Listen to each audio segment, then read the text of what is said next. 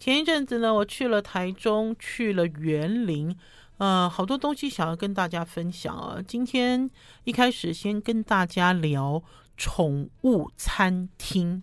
哎，宠物这件事情哦，其实是一个很大的商机。哎，呃，在最近这几年，听众朋友如果有跟上我们超级美食家的推荐，就知道呢，我们经常推荐农场晃晃这个品牌，他们旗下的这个禽畜的肉品。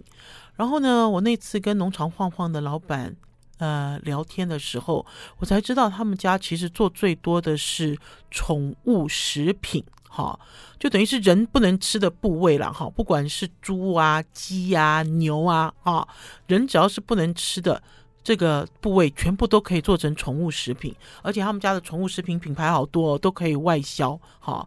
呃，而且是一方之霸了哈。然后呢，因为我自己没有养宠物，可是我自己非常非常喜欢看一个频道。这个频道呢，是一个韩国的训犬师，训犬师哦，叫做姜训犬师。老实讲，其实，在之前我就会看那个电视，电视上呢也有那种西萨教官，不知道听众朋友有没有看？就是一个呃，应该是一个墨西哥人，他好会训犬哦哈。然后呢，还有一个就是呃。在在管教猫的哈，我本身其实就很爱看哈。虽然虽然我自己呃有养过几次宠物的经验，可是我觉得我自己是一个失败的主人哈，非常失败。因为呃，我记得在我刚入行的时候吧，应该是我小的时候吧，家里就有养大狼犬。那个时候我们家住在三重的时候，因为是有工厂，很大的工厂，我爸爸养了一只还是养两只狼犬。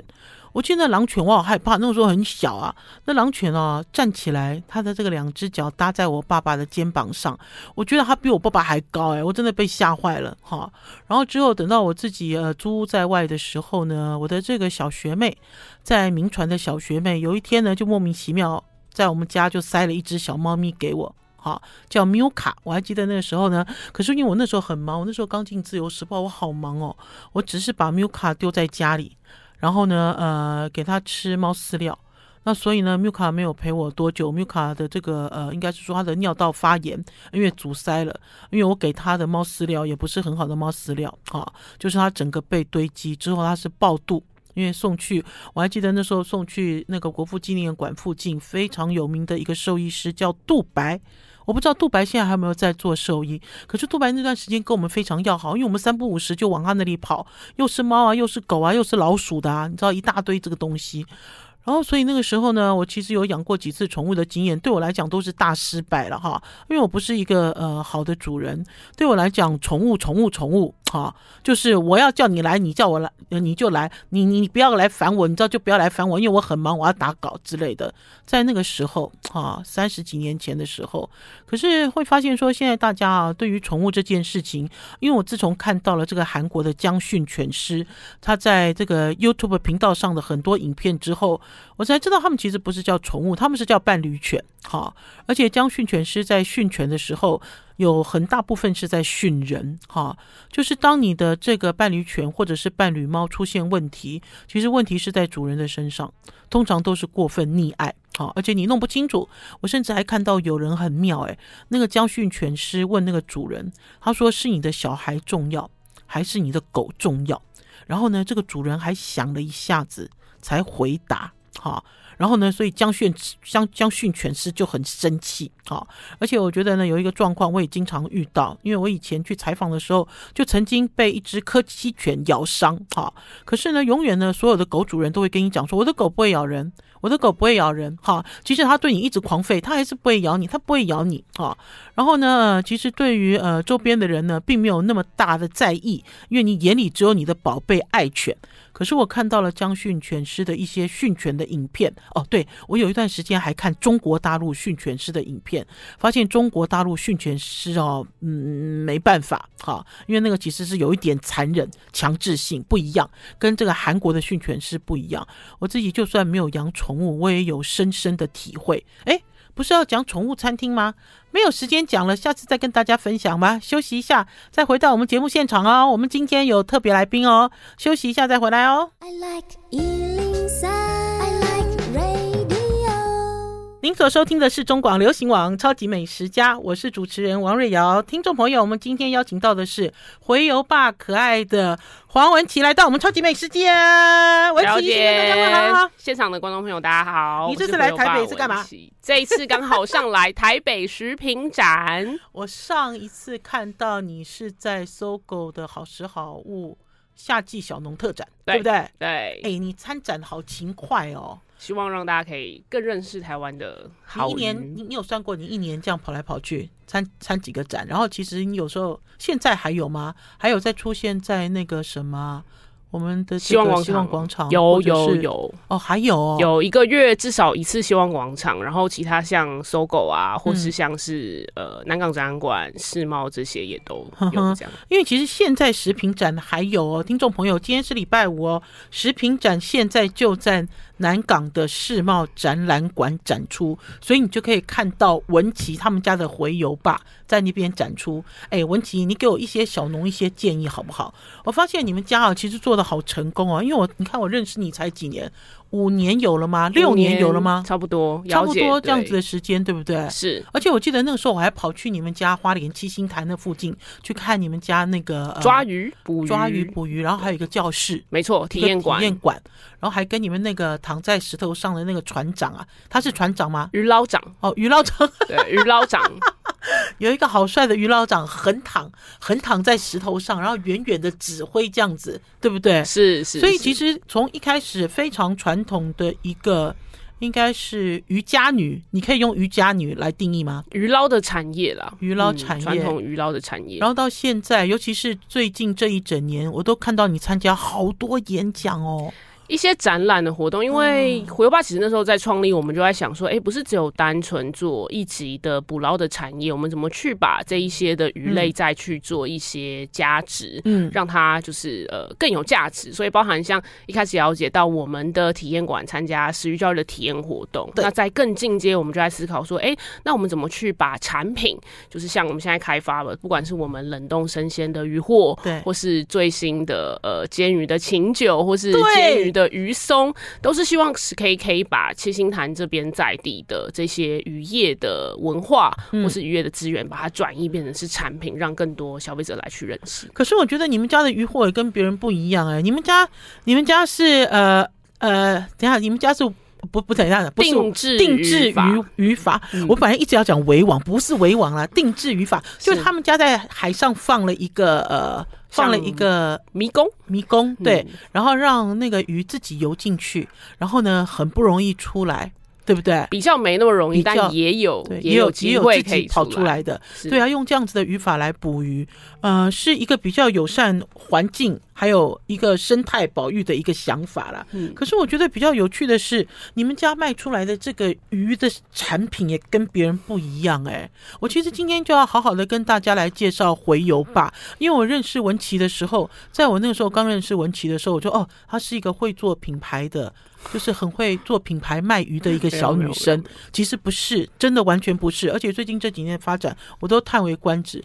我相信买你们家的鱼哈的消费者买了会上瘾，鲜度吗？嗯，不完全是鲜度，还有你们对于鱼料理的贴心的心意。好，因为呢，呃，在之前听众朋友知道之前。很关心那个呃石斑鱼哈，然后那个时候也跟几个这个台湾养殖石斑的业者有接触，然后就在讨论有关于卖鱼这件事。很好玩，对不对？是，大家会觉得说，这卖鱼有什么好讨论的？就去菜市场啊，哈，你你就是去菜市场嘛，哈，然后要不然就是想办法进超市嘛，哈，如果有品牌的话，要不然就外销嘛。可是其实不是，欸，你们光你们家光是鱼的标签上就有很多东西要要体，就是要体贴消费者，对不对？没错，没错，没错。所以在我们的那个标签上，像刚刚瑶瑶姐有提到，我们是做到完全的溯源，嗯，也就是上面会标示到是哪一种语法，嗯，然后像。合作的定制渔场的名称，嗯，然后到这些鱼它的英文名字，嗯，它的台语，所以还有台语的拼音，然后到它的料理方式，嗯，的一些建议，嗯，因为我们其实碰到很多的消费者都会说，他会想要吃台湾自己在地的水产，嗯，可是最大的问题就是不知道怎么煮，不认识啦。我觉得最大的关键是哈，这是怎么鱼？哎，台湾人吃最多的是鲑鱼，是不是？呃，鲑鱼、鳕鱼，是不是？吃最多的是这两种，不是我们台湾、呃、在地的在地的，就是不是我们沿沿近海的这个鱼的鱼种嘛。那所以其实我一开始看到你们的标签，而且是越来越进化，我自己很感动啊。然后最重要的是有一些鱼，你们其实就是很清楚的告诉大家，不要买整尾回去。我把最好的部位切割给你，对不对？直接帮大家就是像取 fillet 或是鱼片好的，嗯、那当然骨头我们都还是会留下来，因为还是会有一些消费者他是会呃会吃鱼骨的，嗯、那我们就会另外就是把它包起来，嗯、然后就是会给消费者这边。嗯哼，可是这样做其实对于你们来讲很麻烦吧？没错，很耗工，很耗工。对，嗯、但是回到品牌的理念，就是我们希望可以让大家更多人去认识台湾的鱼，所以像瑶瑶姐说，我们后来呃标签在上。三点零在进化是，大家现在其实拿手机扫我们的三维的 QR code 的码，嗯、还会连到线上，是还有包含像料理教学的一些食谱影片，嗯、还有像我们自己做的食育教育的一些素材。嗯、所以对于那包鱼来讲，不是只有单纯吃鱼这件事情，是也可以让家长或是一些呃大家其实想要认识台湾的鱼，都可以透过那包标签来去做认识。还有啦，就是季节性。我其实收到文琪几次他寄来的给我的鱼，我就有一种很强烈的季节性的感觉，就是说，哦，原来这个季节我要吃春鱼了。是，是，你知道这个季节是呃烟仔虎吧？没错，春天。对，就是类似还是什么东西，它就会它就会让我觉得说，哎，这个东西其实是在菜市场。就如果你没有很认真逛一些比较比，因为有的菜市场也都是卖一些。进口的冷冻再解冻的鱼，我我这样讲对不对？没错，伪装是伪装是那个伪装是限流吧？我不知道，反正它就是其实已经是反正就已经是解冻过，然后看起来其实还是很新鲜的鱼了啊，所以就会让我有更多的感动。我要讲啊，我在去年还是前年，应该是去年，我收到文琪给我的鱼鱼肉，我发现哦，他经过这样处理之后哈，他给我的鱼肉我全部都可以用，就是用。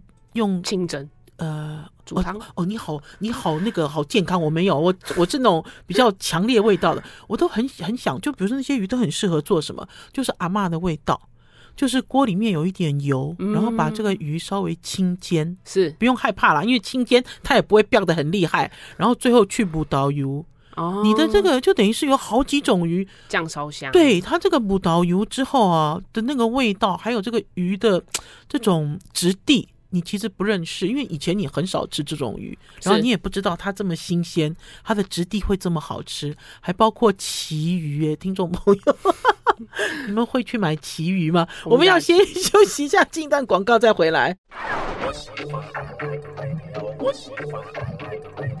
我是王瑞瑶，您所收听的是中广流行网《超级美食家》。我们今天邀请到了好久没有来到我们《超级美食家》的回游吧的黄文琪，来到我们《超级美食家》聊天。听众朋友，你们今天就可以去南港世贸展览馆去找回游吧的摊位，去跟文琪或者是文琪的小伙伴去聊台湾。台湾我们自己的在地鱼，然后你们也可以有吗？现场有鱼吗？有，有冷冻生鲜的鱼货，然后也有像鱼松跟我们最新的煎鱼的琴酒，煎鱼琴酒现场都有。哎、欸，他们家鱼松好强哦！我觉得有一些东西就是我们还是从这个呃。呃，美食这边做重新出发了。我问一下文琪，你们现在有固定的摊位吗？比如说我去什么百货公司，还是我去什么？你们其实固定在那边有吗？是我们现在台北的话，就是像那个汤马士的肉铺，汤马士肉铺，对，都有。就是我们家几支主力的商品，像呃，大家很熟悉，像鬼头刀，嗯、然后旗鱼跟红干。对，他们家的鬼头刀也很厉害耶，还教你用西餐的方式吃，哎，纸包鱼的。对，我那次有印。印象好像去了法国，嗯，然后所以除了汤马士肉铺还有吗？呃，其他的话，目前是一些其他小店啦，或是像绿色的餐厅、嗯、哦。嗯、还有啦，你们有提供那个什么网，就是上你们的官网了、啊，对，可以直接到线上也都可以，直接去上官网去。而且他们家的鱼，我我除了讲那个分切好干净之外，其实一拆封就可以下锅了，嗯，你也不用洗。对不对？稍微厨房纸巾擦一下就。对，也没有什么多余的东西要丢掉，要处理。然后呢，呃，除了这个鱼的本体之外，鱼松也是，最近鱼松也很红。最新的，对，而且我们是全台湾第一个用煎鱼做成的鱼松。为什么非煎鱼不可？跟琴酒一样？还有为什么就煎鱼的好处是什么？还是你们想要做什么？没错，其实煎鱼呃，是因为在花莲的七星潭这边，煎鱼就是我们在地数量非常多的鱼种，嗯，所以其实在这边它其实就是有像柴鱼的文化。花莲在五十年前的名产。不是麻吉，是柴鱼。柴鱼，对，我们是帮呃，像是出口，像日本或是东南亚这一些，是一箱一箱的大的货柜是出口。那现在这个产业还 OK 吗？还是它没落了？对，现在就是因为像一些环保的问题啊，法规，所以熏制啦，对，熏制它需要专门的一些就是 HACCP 相关的工厂，还是什么？所以后来就稍微有点凋零。可是我们就在想说，哎，可是七星潭我们现在这边还是煎鱼的。数量非常多，像这几天、嗯、昨天呃一些渔场他们报回来的资讯是，昨天抓了一吨。现在就是煎鱼盛产的时候吗？没错，夏天就是煎鱼的季节，因为数量非常多。它一尾多多肥？一尾多肥？会看，就是煎鱼其实，在台湾有四种，然后呃季节不同，它的煎鱼的呃类型也不一样。像现在大概就会是像扁花煎或圆花煎，开始就是身体是比较小一点的。那其他像秋季可能就像是八煎，嗯，或是整煎。那我们其实会呃用像刚刚姚姐问为什么会用煎鱼，就是因为它。数量非常的多，一天一顿。很多，那因为我们就是在呃，本来回游吧，我们就是是以冷冻生鲜为为就是出发嘛。那我们就在前端的保鲜其实可以做得很好。对，过去为什么大家其实比较少用煎鱼？因为煎鱼它会是需要非常好的一个保鲜的技术，因为它是红肉的鱼种。对，但红肉的鱼种就像姚姐刚刚有提到，它的呃营养价值是比较高的，但它也是容易相对比较容易腐败。所以，因为我们有前端的这些技术，我们可以在二十四小时马上他们捕捞上来。来把它做冷冻冰存，哦，再送到就是我们合作的这些加工厂，所以可以克服前面这一段了。否则以前在讲煎鱼的时候，大家都在想哦，煎鱼哦，你知道就是做成柴鱼的原料，对，好像没有太多的想法，对不对？没错，因为克服了前端，现在就就可以来去做后续，像是呃鱼松的加工。那我们的概念其实就是煎鱼的全鱼利用，所以鱼肉就拿来做鱼松，对，然后鱼骨嗯跟它的呃鳍这些我们。就拿来做熏制，所以也是重新把七星潭柴鱼的这个熏制的文化转译，变成是清酒。哦。所以其实不是一定要做成柴鱼啦，就是煎鱼不一定是非柴鱼不可啦。可是我要跟听众朋友讲的是，我自己去到了一些高级的这个日本料理店。就有日本料理师傅给我吃非常新鲜的煎鱼的生鱼片啊，没错，还是生鱼的料理，没错。可是这个东西一般在菜市场里其实其实很难。然后的确，我最近有在这个 SOGO 的超市，我其实有看到。煎鱼就他把它切成这种片状，嗯，就是两小片这样子卖，嗯，然后用的是那个冷藏的方式贩售，是。然后我有买哦，因为我觉得哇，太难得了啦，没错，没错，真的很难得。前端的保鲜那个要做的很好，哦、嗯、啊，可是现在。等于是煎鱼在台湾这个产业已经突破了吗？就是前端的这个产业，它这个保鲜做好了之后，已经大突破了吗？还是只有你们家在做？呃，陆陆续续开始，像因为我们直接是在产地，然后还有前面前端，全台湾或全世界，其实在冷链的这一块，其实大家都有做强化。嗯、像刚刚姚姐有提到，就是像煎鱼，其实在日本非常经典的就是 tataki，、嗯、就是用倒敲烧的方式，对直接产地，然后你就半烟，就是烟熏的方式，所以它里面还有一点。本身外面只是有那个焦香的味道，透过像这样子一些冷链的客服，其实，在都会区也有机会可以吃到像这样这么新鲜的煎鱼。有啦，我在那个什么高雄，高雄的那个 Wara 有一家日本料理店，在饭店里，然后那个日本料理师傅就是讲，他就是用这种这种。它叫什么？倒敲烧，对吧？还是半敲烧？就类似这样子的做法来做煎鱼啊。是是，哎、哦欸，可是煎鱼的普遍还是煎鱼的普及化，其实还有一段路，对不对？因为我觉得消费者对于煎鱼还是有很多不认识的地方，好像要叫我买一块煎鱼回家料理有一点困难吧？还是我不认识这个鱼，因为它看起来，你知道，因为刚有讲啊，它这个。好像看来颜色很深对，啊，红色的，好像嗯，跟我们平常吃白白的肉是不是会很硬啊？尤其是刚才有讲说夏天是煎鱼的盛产季节啊，它会不会像飞鱼一样啊？你知道，像运动员一样，不是运动员嘛？因为它比较扎实一点，很扎实啊，对不对？像鲑鱼多好啊，嫩嫩啊，油就嘴。所以在这个部分，其实有更多的要讨论跟论述，对不对？没错，适合料理的方式跟它可以拿来做什么样子的一些加工，是可以。把本身鱼体的风味或者它的特色来去做更高的一个呈现哦。那像我在搜狗买的那两块，你会建议我怎么吃？鱼松吗？不是鱼松啦，就两块啊。哦，就这样子的一个那个，就这样煎鱼这样两块，炙烧。喷拿那个就是喷灯喷火这样，然后直接就直火喷。哦，还是希望它里面有一点点半生熟，对对不对？如果它的鲜度，它如果这样子做的话，它应该是可以做得到，就是像这样子的鲜度，嗯、因为就会像瑶瑶姐讲，本身煎鱼算是泳速比较快的鱼种，嗯、所以如果它料理就是比较。太过的话，就是当然吃起来就会比较扎实一些，嗯、所以大概就会吃有点像这样半生熟的方式，它的甜度非常的高。嗯、这只鱼它其实很特别，营养价值高，还有它会有一个甘甜的味道，甘甜的味道。嗯，嗯，我刚才有跟听众朋友讲嘛，我喜欢呛酱油，呛酱油的方式其实也是，就是你不要煎太久，你酱油呛上去之后，它的味道扒附之后，其实里面也是多汁。对我我觉得最有趣的就是那个鱼好。多汁哦！他虽然我虽然买的是鱼块，还是文琪给我的是鱼块，可是烧完之后里面是多汁 juicy 的，juicy 的，然后刚刚熟，甚至有一点点不熟，我都觉得可以接受，很好吃。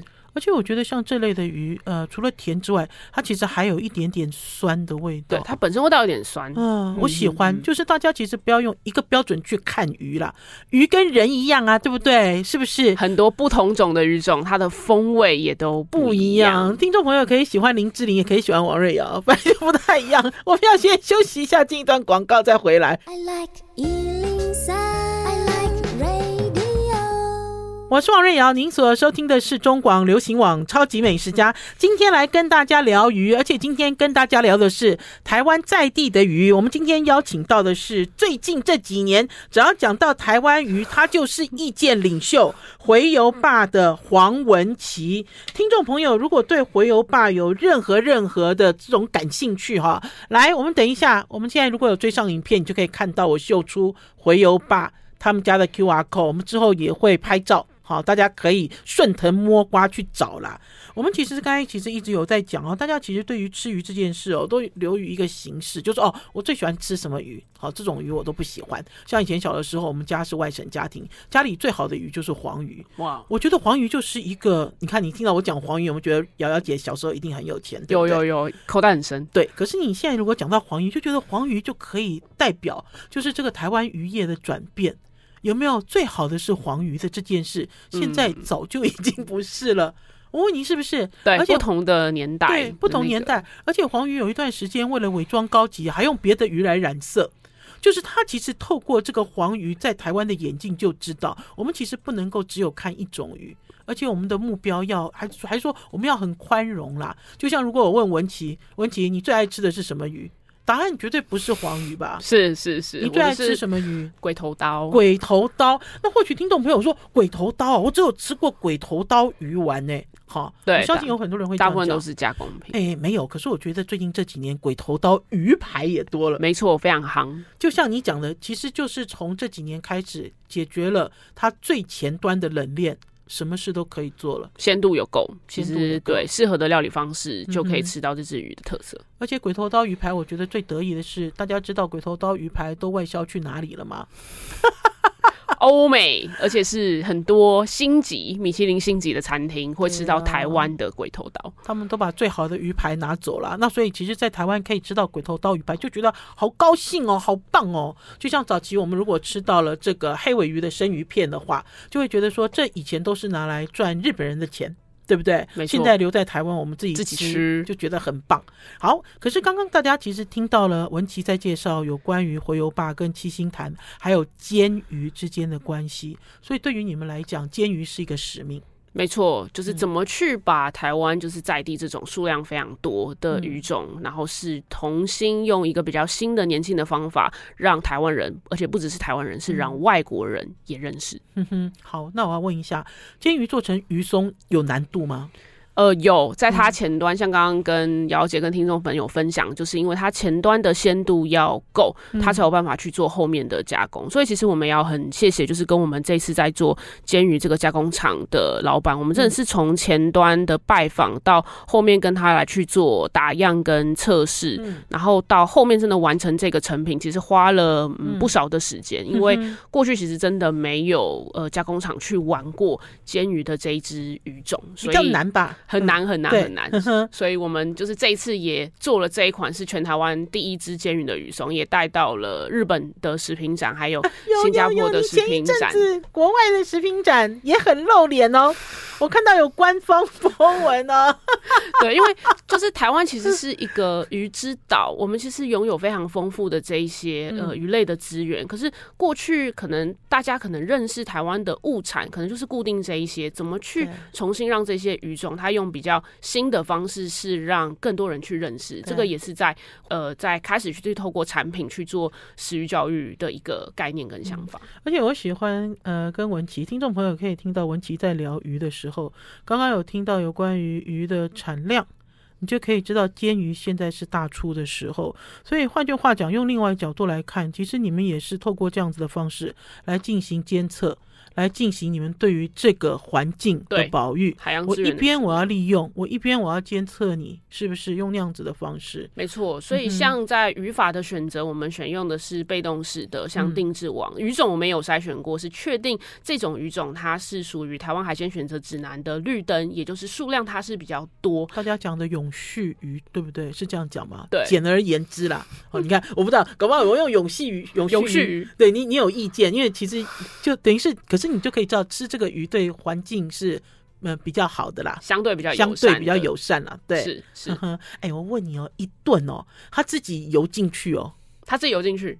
对，因为现在就是产季，所以他们就是会大量的回游进到，就是就自己就进去。里面。因为煎鱼它其实很很有趣，在回游吧我们自己的产品上面，我们其实都有一些食鱼教的一些设计，所以消费者拿到我们的产品是，哎，不是只有吃哦，盒子上面对，也有会一些鱼的小知识，像煎鱼它就是一个呃，这样像就是一个 gains，就是它是会是群游的，所以它一次进它不会是只有一只，它会是一群进去，所以才会说，哎，现在。是这个产季，就是因为他们会一群，然后来到花莲东岸、宜兰花莲台东。可是他这样游进去之后，这定制渔网这样子不是很很很满吗？啊，没错，对啊，这样而且数量很大。还有煎鱼，它有领头羊吗？就比如说有没有一个 leader？他们在游的时候会有，你就会看到，就是那个鱼群，他们会有形状，会有那个对形状这样子，哦好像天空的那个鸟飞有没有会变换队形？对对对，鱼也会，鱼也会，好有趣哦。然后还有啦，在现场啊，其实这一次呃，文琪在最近，他们其实主推的是一支酒啦，而且这支酒我看也造成了大家在讨论的风潮。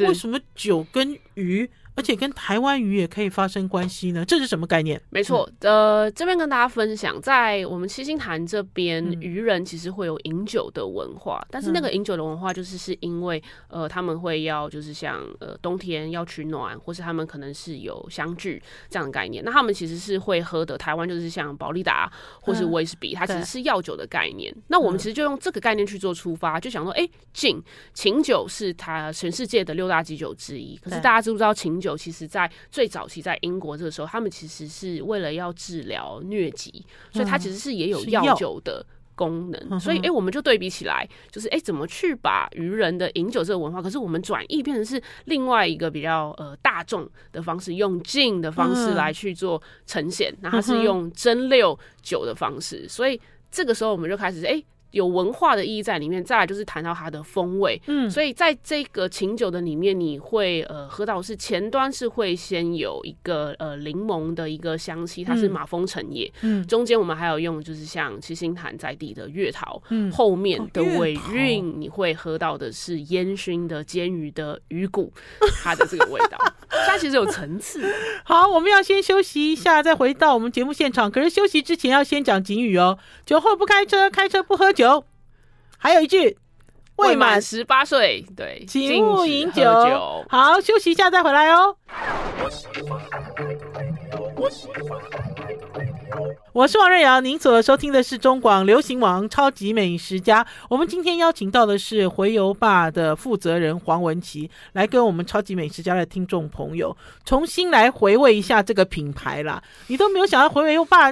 你才多久没有来上我的节目了？你现在什么东西哦？听众朋友都听了这样子，趣味盎然。我们在上一阶段对跟大家讲，这个就是回游爸的煎鱼琴酒哦。而且呢，刚刚呢听到文琪在转述这个有关于这支酒的前中后味，而且呢跟。英国好，它的缘起有关。你们其实都有做过一些所谓的这个填调、填调化部分，然后做，然后才会选择这支。是，然后我要问一下哦，因为我刚一来的时候，文琪说：“瑞瑶姐，你怎么没有开啊？你怎么没有喝？”我说：“我在等你啊，我在等你来啊。”是不是太美了，舍不得喝？因为很漂亮啊，而且听众朋友，我我我我应该先问我自己想问的问题啦。是，就比如说，呃，我现在看到的是煎鱼清酒，我未来可以期待什么鬼头刀的什么吗？对，再再更进阶的有蛮多，就是呃，朋友也有在敲敲碗，就是有没有不同的风味？对，有吗？有可能吗？有，现在在努力中，这样子。哦，先卖个关子，所以它也可以变成一系列的东西，对，系列的商品跟台湾鱼结结合在一起。我其实也很期待，你知道什么鱼风味的什么什么阿比啦，其实也没有什么鱼人调酒系列，鱼人调酒现在有在开发这样。好，那我要问一下，你们家的那个什么捕捞长哦？鱼捞长，鱼捞长，鱼捞长喝了吗？鱼捞长还没啊！你为什么不给你们家鱼捞长喝？有鱼捞长现在就是呃，因为我们这款其实非常的新，姚姐拿到我们是上市才刚一周出版而已，出版的酒的新哦。我本来就在幻想鱼捞长也是要靠在那个大石头上，要要要，然后来一个那个就是鱼人的特调，鱼人那个可以要，你知道拿一拿一杯拿一杯还是拿就直接拿这一瓶了。因为这是一个小瓶的，就直接拿这瓶，然后就在这边一边喝酒一边取暖，然后一边在看，你知道，就是沿岸上的监鱼就是已经入网了，对啊，监鱼入网的状况。好啦，因为呢，我知道文琪很忙很忙，尤其现在马上立刻就要进入暑假了，暑假你们家回游吧更是活动一堆，来来来，快点哦！是呃，嗯、对，回游吧，像姚姐刚刚有提到，就是有到花莲七星潭，我们其实不是只有单纯在做产品，嗯、其实希望是大家可以到产地，有机会可以了解这些渔人他们捕捞的辛劳，跟哎，我到底我们吃的一只鱼从大海到餐桌的过程。所以在暑假我们也有就是像一系列的活动，不是只有单纯针对散客，散客报名一个人就成型，嗯、那也有像团体像。我们现在开始有一些企业的 ESG，或是学校的校外教学，都可以呃趁暑假的这个机会来到七星潭的产地。哎，企业喜欢去你们那边玩吗？因为我知道小孩子喜欢玩，是因为小孩子的那个还可以做作业啊。有没有就小孩子的体验？对，互动的自己煮鱼料理在现场、这个、啊，所以企业也会跑来吗？他们他们是为什么目的呢？企业的话，因为现在在谈就是 SDGs 永续的概念，嗯、或是像责任性的消费。嗯、那回游吧，因为本身其实我们在品牌的建构，就是也有把这一些的理念放在里面，包含就是教大家怎么选鱼啊，嗯、怎么吃鱼啊，怎么是对环境是比较友善。所以企业其实他们也开始在这一块是也是比较有兴趣。嗯、那当然也是因为我们的量能也有提升。所以可以接到，不是只有哎、欸，过去可能是二十个人的小团，现在可以接到像一百多个人，真的还假的？这样的大团。所以我上次去的那个教室又扩大了吗？呃，我们现在是在就是七星潭的南边，然后我们是跟社区合作，嗯、所以你可以跑社区的跑官，然后跟在地像柴鱼博物馆或是七星潭坑道，嗯、像这样子一个跑官的方式，在社区里面。哎、哦欸欸，我好喜欢跟社区结合，我不喜欢我不喜欢单打独斗。就比如说像这件事情，我喜欢大家打群架。是大家一起来，用一种共融的方式，嗯、所以他可以做串联，可以玩一整天，是是不。是然后还有大家去你那边会不会吵着要下海啊？没错。